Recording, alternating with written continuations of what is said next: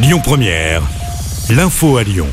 Bonjour à toutes et à tous. Dans l'actualité de ce vendredi, nouvelle étape décisive pour la réforme des retraites. Le Conseil constitutionnel doit se prononcer aujourd'hui sur le texte à 17h40 et sur sa validité au regard de la Constitution française. Trois possibilités pour les sages, soit une validation totale, la censure totale ou alors partielle.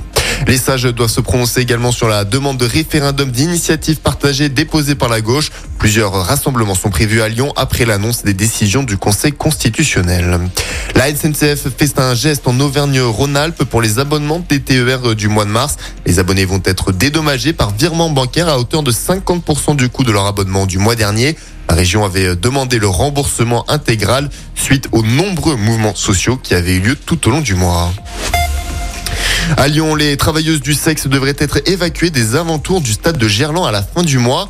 C'est la suite d'une réunion avec la préfecture le 5 avril que révèle aujourd'hui l'association Cabiria. Un arrêté va être pris pour interdire le stationnement des camionnettes au niveau de la rue Jean Bouin dans le 7e arrondissement. Les prostituées de leur côté se disent inquiètes pour leur avenir.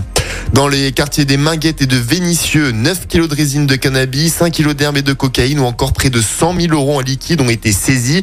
Sept personnes ont été interpellées et placées en garde à vue. C'est un vaste réseau de trafic de stupéfiants qui vient d'être démantelé dans l'agglomération lyonnaise.